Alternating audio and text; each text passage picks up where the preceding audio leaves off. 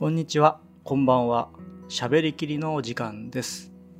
お相手はアキラックスこと照山明です。よろしくお願いいたします。えー実はこれから自分は、えー MA という作業に向かうんですけれども、皆さん MA ってやられてますでしょうか、えー僕がですねこの業界に入った頃はあの映像制作の一番最後の工程は必ず MA だったんですよね。で何をやるかっていうと、まあ、ナレーターの方を呼んででお客さんあのクライアントを呼んで、えーみんなで、えーチェックしながらですね最後ナレーションを吹き込んで全ての音をミックスして、えー仕上げるとこれ以上の作業はもう発生しないですよってもう本当一番最後の場面で、えー使うのが MA でした。で時代は流れて、まあ、映像制作の形態もいろいろ多岐にわたるようになってであの個人レベルのですね制作も増えてきて MA っていう作業ってやらないでも編集ソフト上でもあのミックスしてですね出してそれでフィニッシュするっていう形式もかなり増えたのではないかなと。なので MA の必要性っていうのがもしかしたらない場面もあって逆に言うと MA って何？MA ってやったことがないっていう方も増えたと思うんですね。なので今日はあのもし MA をやるのであればっていうことで MA についてちょっとお話ししてみたいと思います。もともと MA っていうのはミキシングオーディオミックスオーディオみたいなイメージがあるんですけれども語源的にはマルチオーディオを略したのが MA ですね。で昔あのまだテープの時代はものすごいトラックのあるすごいぶっといテープをですね何トラックもあってそこにいろんな音を入れてで最終的に4トラックしかないあのデジベとかですねあの D2 とかそういうテープがあったんですけど放送用のテープがあってそこの1ちゃん2ちゃんにですねミックスして全部入れるこれあの戻すって言ってたんですけど戻す作業があったんですけれども、えーそういうことでですね、まあまあ、のマルチテープを使う使っていろんな音をミックスすることからマルチオーディオ、えーひいては MA というようになったと思います。で実際にですねあの MA をやってみようとちょっと今回ナレーターさんも呼ぶしお客さんも大きいしちゃんとしたスタジオでですねあの仕上げた方がこれはいいなと判断になってでも MS って使ったことないしなってちょっと使ったことない人にとっては敷居が高いと思うんですね。なのでその敷居をなるべく低く考えられるように今日はちょっと話してみたいと思います。まずあの値段ですよねどれぐらいなのかなってもあると思うんですけれども、えー自分があの使っている限りはですね最近の相場は、え1時間で1万5,000円前後の箱がまあ大体あの一通り揃っている箱というかねあのちゃんとやってくれるところで1万5,000円前後だと思います。交渉次第で1万3,000円とか1万2,000円とかでやってくれるところもあると思います。で、えーちゃんとしたあのサウンドエンジニアの方がオペレーターの方がついてミキサーの方がついてその人が全部やってくれます。なのでその人お任せでで見ていていろいろ指示も出せますし、えーあとちゃんとした、えーナレーションブースもついているので、えーそこで指示を出しながらナレーターの方と、えー収録していけるっていう。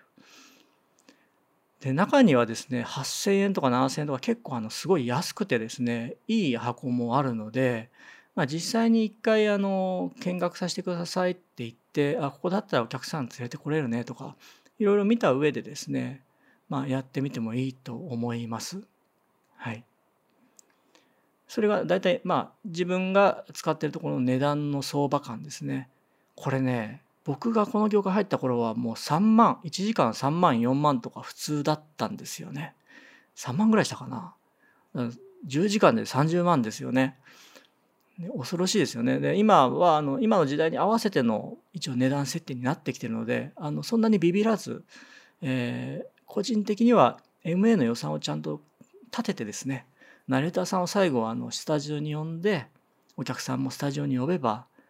あのいい形で映像制作のフィニッシュを迎えられると思いますのでぜひ機会があったらですね一応 MA という作業を挟んでみてください。音のクオリティも専門の方がですね全て調整してくれますので確実に上がると思います。まあ、大体概要を話したところで、えーじゃあ実際に MA をやりましょうとやってみようと思った時にじゃあまず何から準備すればいいかってことなんですけれども映像ファイルと音声ファイルはこれは基本的に別々に持っていった方がいいです。でその前に、えー、ナレーターを呼ぶんであればナレーション原稿というものを用意します。でこれは、えー、タイムコード編集上のタイムコードありますよね。0章って0000から始まってもいいんですけれどもどこら辺からこのナレーションが始まるかって区切りのいいところのタイムをメモっておくんですね。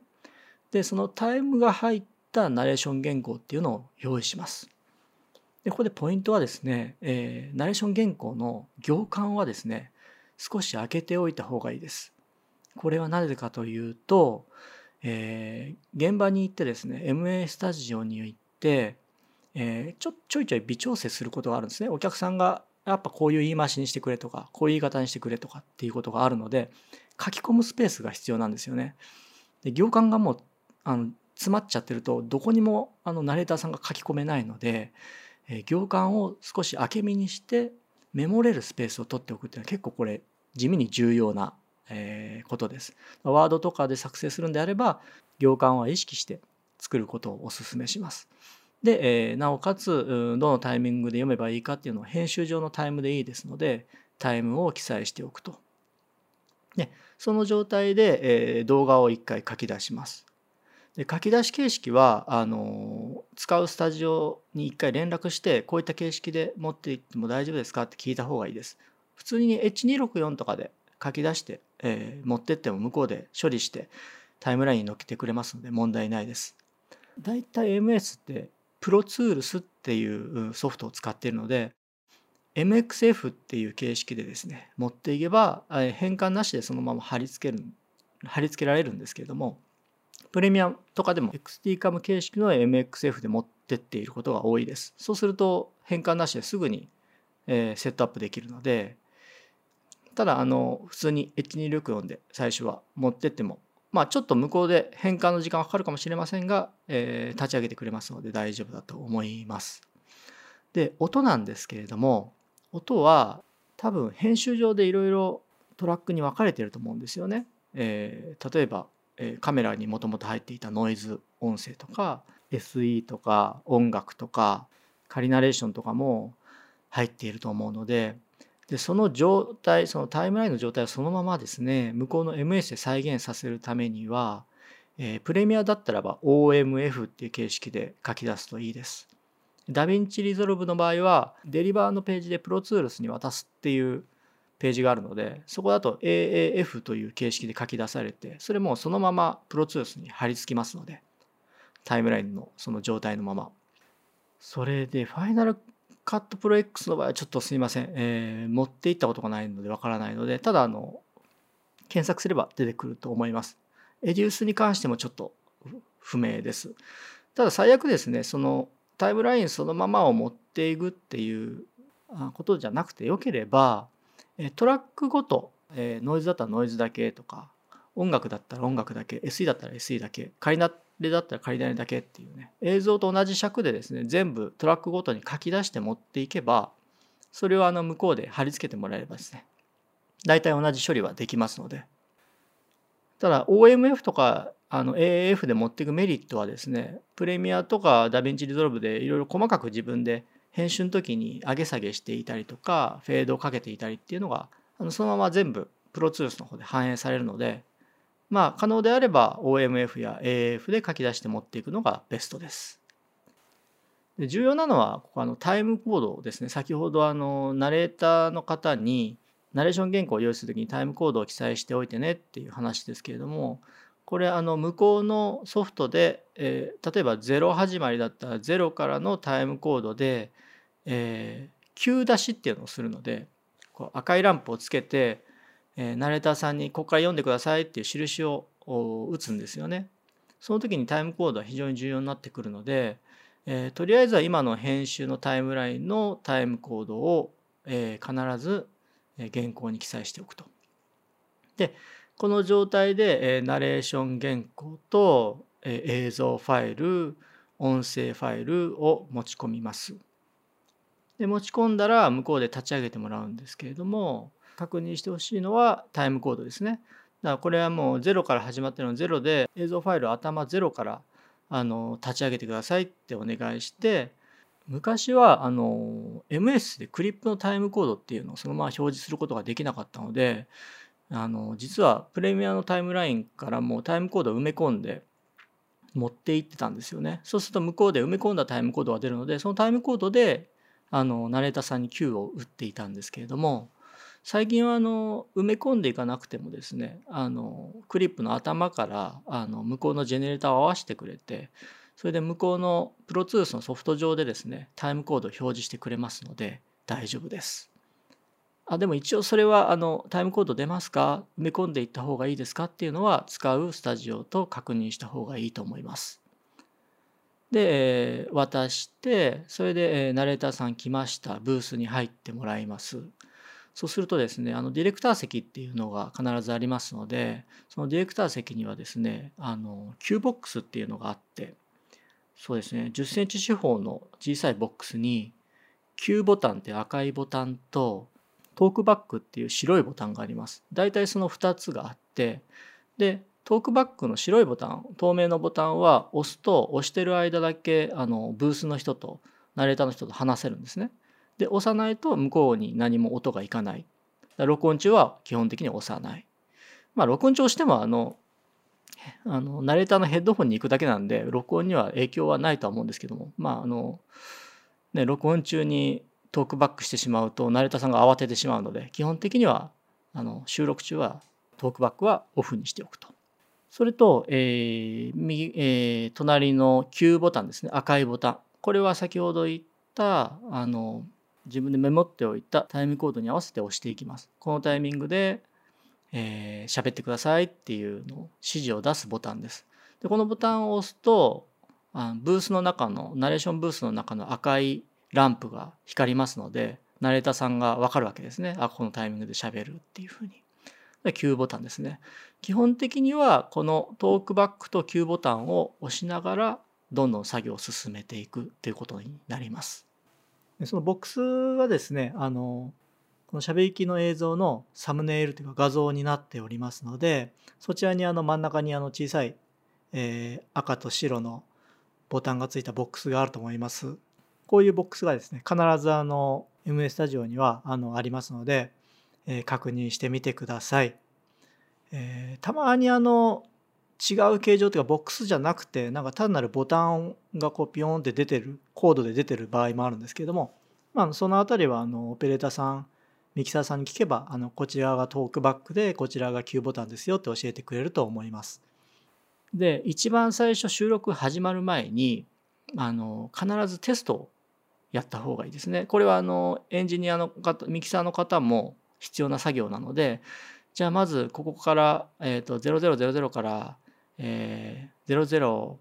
例えば20秒ぐらいのところまでのブロック、えー、テストでやってみましょうみたいな形でそれで喋ってもらうわけですね。で当然その時にお客さんに調子とかこんな感じでどうですかねとかもう少しテンション上げ目でいきますかねとかっていろいろ確認しますね。それと同時にあの喋ってもらってるのであのミキサーの方もレベルとかそういったものを見れると。で必ずこのテストというのは12回挟む。でお客さんの確認とミキサーの確認が取れたらそれではじゃあ取っていきましょうっていうことで取り始めるんですけれどもえー、ポイントなのはあの原稿が何枚にか分かれてる時っていうのはページをまたいで、えー、収録っていうのはね、えー、まあ難儀なので自分はあのページごとにページをめくらずに済ま済むように1ページごと進めています。まああのいろんなケースがあるのであのそういうケースじゃない時もあるんですけれどもだいたい1ページごと進めていきます。ですね。これが大体あの流れですね。あとなんだろうな注意するようなことうんああとですね上げ下げという言葉があってて、えー、ここを少し上げてもらえますか下げてもらえますかっていうのはタイミングがちょっとずれちゃう時ありますよね収録していて。でタイミングがずれちゃったからもう一回撮り直しっていうんではなくてでもちゃんとあのナレーターさんがあのいい感じで言えていたのであこれもう収録してあるのでタイミングがずれちゃったけどもったいないなって時は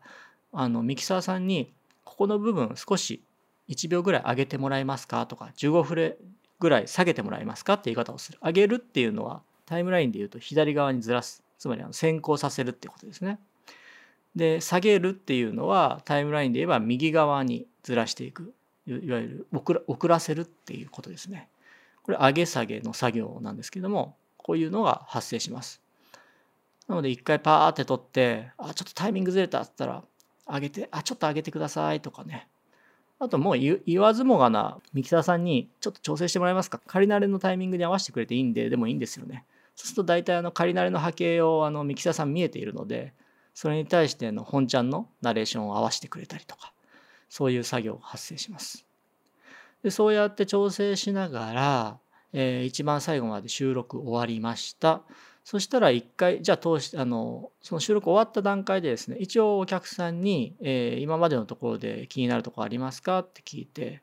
であのあまり返答がなければじゃあ一回通して聞いてみましょうっていうんで一回流しで今まで撮ったことをざっと聞きます。これあの時間のあの制約があったりするのでここで一回聞く聞かせるかどうかっていうのはやらない時もあるんですけれどもまああの大体の流れとして一回聞いて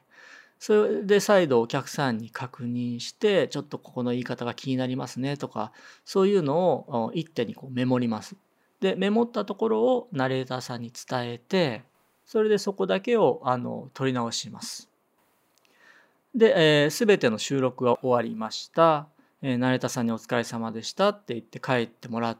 た後に、えー、いよいよ調整をしてミックス作業っていうのがあるんですね。でこれは全ての音を静音していいバランスに並べて最後ミックスダウンしてもらうんですね。で1本の、えー、音声ファイルに仕上げていただく。えー、この部分は従来から言えば本当ミキミキサーさんの腕の見せ所でミキサーさんの良し悪しが出るところなんですね技術が出るところ。僕もあの気に入っているミキサーさんっては何人かいてで今日はあのこれから行く MA スタジオも僕が一番信頼をしているミキサーさんにお願いできるので今日はあの何の心配もしていません。で最後に全てミックスダウンして仕上がったものをもう一回一番最後これが最終プレビューってやつなんですけどもこれでお客さんと一番最後見て確認してあ OK ですねとじゃあこれで納品しますっていうんでここはもう本当一番最後の最後の作業になります。でスタジオで、まあ、あのちゃんと仕上げて終わるとですねあのやっぱり印象も違うんですね。あのもちろんそのクオリティ云々がどうこうっていう問題は別としてちゃんとした広いスタジオで、えー、気持ちの良い空間でですね最後フィニッシュを迎えるとですねあの制作物も何ですかねすごくいいものに仕上がったっていうなんかこう一体感みたいのが生まれるので編集ソフトでちゃちゃって仕上げまあ、ちゃちゃってあれですね編集ソフトでフィニッシュしてそれを Vimeo とか YouTube にアップしてお客さんに見てもらってあのどうですかいいですか？っていうのとはまたちょっと違ったですね。あの本当に仕上がったぞ。いいものが出来上がりました。完成しました。ありがとうございました。っていう場面になるので自分としてはできる限り最後は MA 室でスタジオでフィニッシュしたいなっていう気持ちがあります。で、えー、まあ収録し終わってお客さんに「ありがとうございました」と。って帰っていただいてそれ最終的なミックスファイルを、えー、受け取ってそれを会社に持ち帰ってタイムラインに並べてそれを最後もう一回書き出してフィニッシュっていう流れになります。えいかがだったでしょうか？ちょっと駆け足でですね自分が普段やっている MA の流れを説明したんですけれども、まあ、ポイントはいくつかあのあったと思います。ナレーション原稿を用意するときに必ずタイムコードを記載しておく9ポイントですね。それが9ポイントになるってことです。それとあの行間をメモれるスペースを取っておく。あと必ず入ったらテストを何回か行う。いきなり収録しないっていうようなところですかね。あとまあ、えー、あわよくば音声ファイルは、えー、OMF とか AAF とかプロツールスでそのまま再現されるような形で持っていくのがベストですね。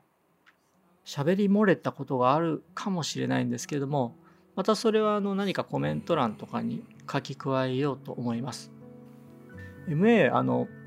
結構敷居高いなって思ってた方はこれでちょっとあの敷居を低く考えてあのいただければ本当ね渋谷とかでも8000円ぐらいでやってくれるスタジオありますね。でえ、中にはすごくいいスタジオもあるのでまずそういうところから始めてみて